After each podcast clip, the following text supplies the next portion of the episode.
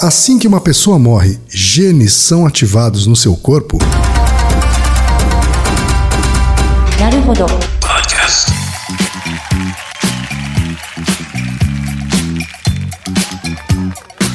Bem-vindo ao Naruhodo, o podcast para quem tem fome de aprender. Eu sou Ken Fujioka. Eu sou Altair de Souza. E hoje é dia de quê? Desapontando estudos.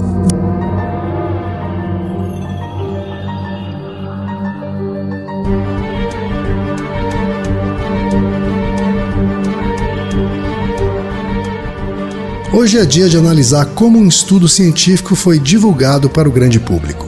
Altair, hoje eu escolhi para você uma matéria que deu no site da Exame em junho deste ano, 2016. Sim. Ó, O título diz o seguinte: Assim que morremos, genes são ativados no nosso corpo.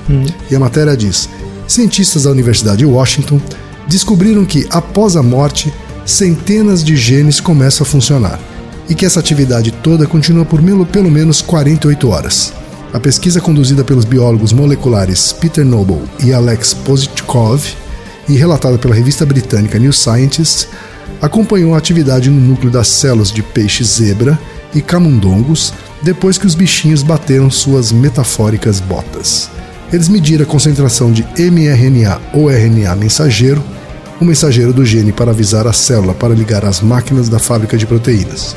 Como previam, o mRNA diminuiu progressivamente na imensa maioria dos genes, mas em algumas centenas deles houve picos post-mortem. Acho que aqui já é o suficiente, né, para comentar? Sim, sim, já. Então, você, Altair, acessou o estudo científico ao qual a matéria se refere. Né? Sim. A gente vai colocar o link tanto da matéria da Exame quanto do artigo científico original para você também poder acessar. Então conta pra gente, o que é que foi bobagem e o que é que foi correto nessa matéria da Exame? Então, o artigo científico em si é bem interessante. Eles têm estabelecem uma nova área, né, dos estudos de biologia molecular chamado tanatotranscriptômica, que é uma área bem interessante da biologia molecular, a transcriptômica, só que aí aplicado à, à morte. É, O que, que é isso? O que é essa transcriptômetra? Então, transcriptômica, o nome sai de transcrição. Então, quando um gene é ativado, ele cria uma cópia dele mesmo. Isso é o RNA mensageiro. Esse RNA mensageiro caminha um certo percurso lá dentro da célula. E aí ele pode ajudar a. é, Sabe quando você tem uma fábrica que você vai, você vai fabricar um carro? Você tem que fazer várias cópias do mesmo carro. Você não tem um molde. Sim. Um molde que prensa, por exemplo, uma chapa de metal. Esse molde é a base Tá. né, o- a matriz. A matriz é o DNA. A chapa de metal que você vai modelar é o RNA mensageiro. Então a- essa matriz bate na chapa e cria uma cópia.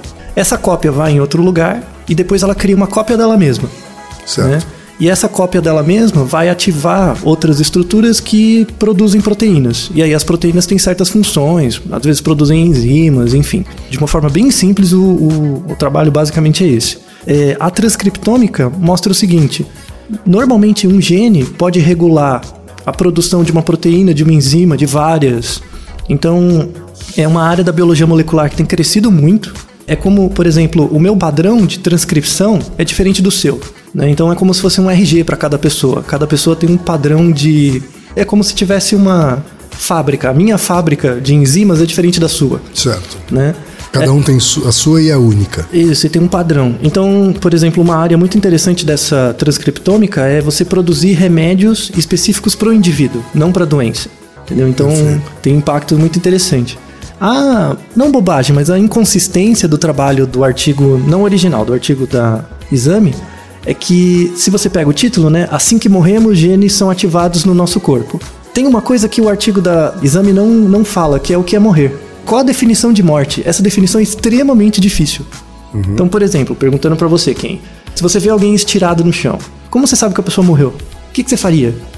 É, pelo meu conhecimento de leigo, eu sei que existe a parada cardíaca, quer Uhum. dizer, você checa o pulso e vê se o coração está batendo. Uhum. Esse é um jeito de caracterizar a morte. Se não, E a tiver, outra- se não tiver batendo. É, você pode ver se ela está respirando. Uhum. E também tem a chamada morte cerebral. Mas a Uhum. morte cerebral eu não consigo detectar sem algum tipo de aparelho. Então, é, na década de 50, por exemplo, 60, as pessoas tinham uma definição de morte parecida com essa. Se o coração não tá batendo, a pessoa não tá respirando, ela morreu. Porém, foi desenvolvido o CPR, que é os métodos de ressuscitação. Então quer dizer que a pessoa morreu e voltou à vida, ela ressuscitou? Então o problema está na definição de morte. Certo. Né? Então, quando uma pessoa está inerte, sem respirar, sem pulso, com o coração parado, ela pode estar morta ou não, você não sabe ainda. Entendeu? Então depende da técnica de ressuscitação que você vai fazer, se ela volta ou não. Não existe morte clínica nesse momento ainda. A morte clínica é caracterizada pela morte cerebral? Não só. Não? Não. Às vezes, por exemplo, é, aí tem muitas variações disso, mas tem casos em, em que, por exemplo, a pessoa tá viva, ela tem pulso, o cérebro tá funcionando, só que o coração não funciona mais. Então, a pessoa teve uma parada aguda, por exemplo, uma parada cardíaca aguda, não um AVC, mas teve uma, uma parada grave. O coração realmente ficou muito comprometido. Então, a pessoa, entre aspas, está viva, Certo. só que mesmo ressuscitando, o médico, o clínico percebe que o coração dela não vai voltar. Então ela vai morrer.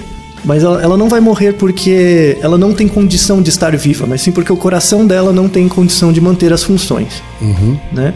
Mas nesse momento ela ainda não está morta. Não, ainda não. Então, por exemplo, o coração está parado, é, isso vai comprometendo as funções, né? Porque o, o sangue não circula e ela passa a morrer por falência cardíaca. Entendi. né? Então a, a definição de morte é bem complicada.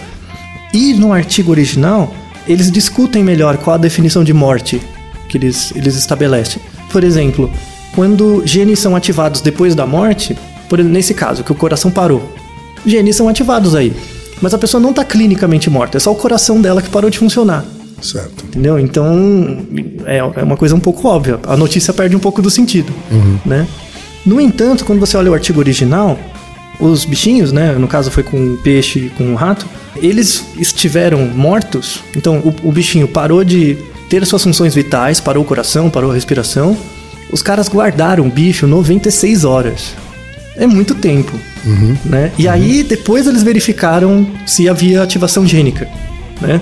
Qual que é a grande questão desse artigo, que é realmente muito interessante? Imagina que o presunto morreu, né? Você pega o presunto, você guarda 96 horas, o bicho já vai começar a feder, né? Sim. Aquela coisa já, já tá complicada ali, né?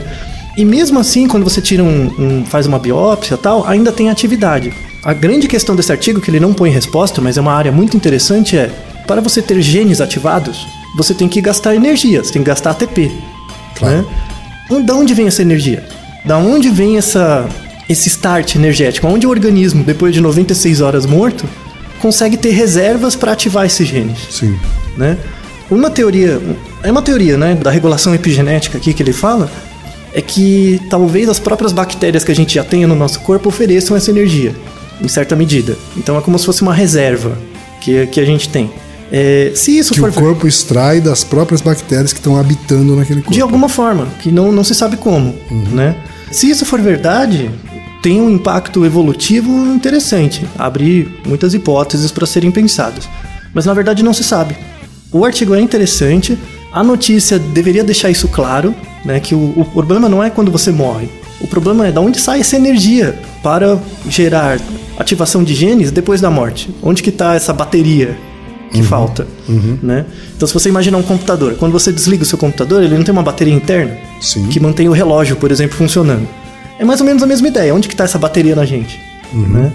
E esse artigo é sensacional por causa disso. E é uma coisa que a notícia da Exame podia ter colocado. né? Ela ficou muito mais focada nessa ideia do genes depois da morte, para dar uma ideia, entre aspas, sensacionalista de que pode ser que exista algo. E que a ideia do artigo original não tem nada a ver com isso. Mas no final do artigo da exame, o repórter coloca uma coisa que eu achei interessante assim. A descoberta deixa ainda mais vaga a definição de morte.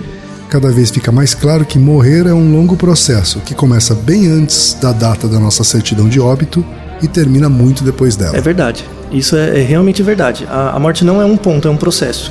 Que começa com o nascimento, na verdade. É verdade. né? É o grande, é um final de um grande ciclo. Naruhodo, ilustríssimo ouvinte. E lembre-se, aqui no Naruhodo quem faz a pauta é você.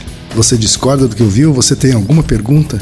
Você quer compartilhar alguma curiosidade? Você quer lançar algum desafio?